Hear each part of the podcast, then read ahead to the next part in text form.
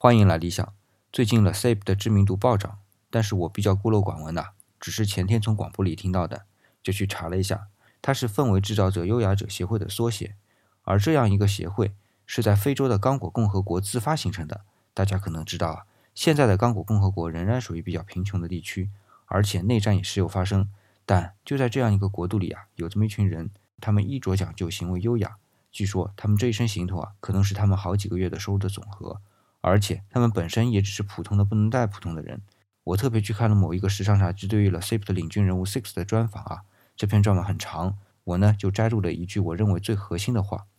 我们学习优雅者的风格和态度，就像在索邦大学攻读哲学博士学位，这是一种精神历程，这就是信仰。